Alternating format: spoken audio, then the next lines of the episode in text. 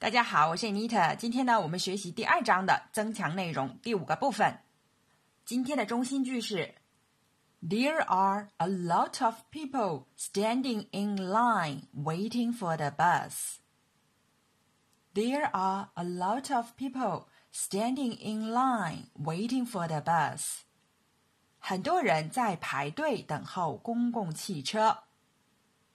下面，请试着说出。接上面中心句的三种情形：公共汽车来了，The bus is coming，或者 The bus is here，也可以说 The bus has come。有人插队。There's someone cutting into the line. There's someone cutting into the line. 插队呢，就是 cut into line。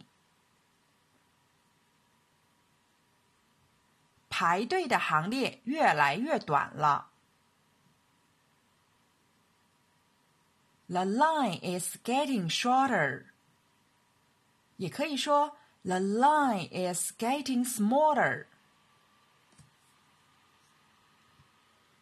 下面，请试着说出排队时的三种心理活动。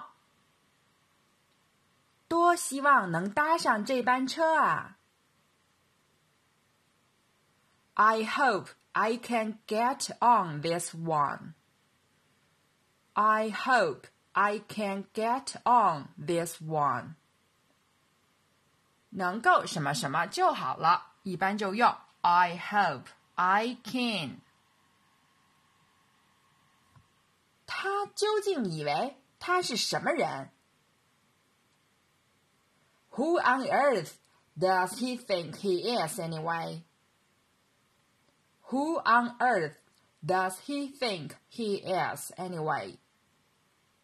更通俗的说法还有。 Who the hell does he think he is? On earth 和 the hell 都是用来强调你这种有点气愤的心情。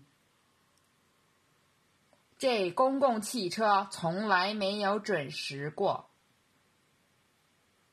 This bus never comes on time. This bus never comes on time. 准时到呢，就是 come on time。好，今天的内容就到这儿了。Thanks for your listening.